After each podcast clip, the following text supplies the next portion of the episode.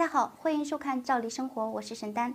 最近呢，遇到很多朋友都在咨询，养老保险交不起了。那么以前交的这些养老保险到底能不能退呢？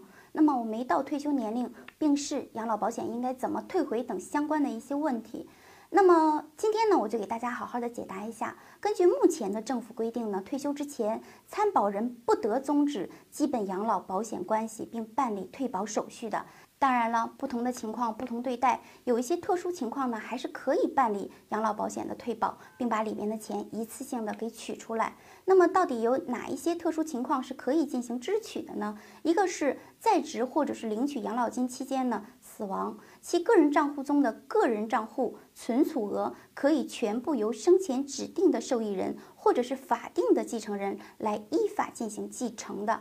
那么第二种情况呢？就是重复缴费。如果你在同一时间段、同一个公司缴纳社保，或者是公司进行了一个缴纳，自己也在进行缴纳，是可以退还自己缴纳的灵活就业社保。第三呢，就是丧失中国国籍的、移民去其他国家的，可以在其离境时或者是离境后书面申请终止职工基本养老保险关系的，经办机构呢审核通过了以后，将个人账户储存额一次性的支付给本人。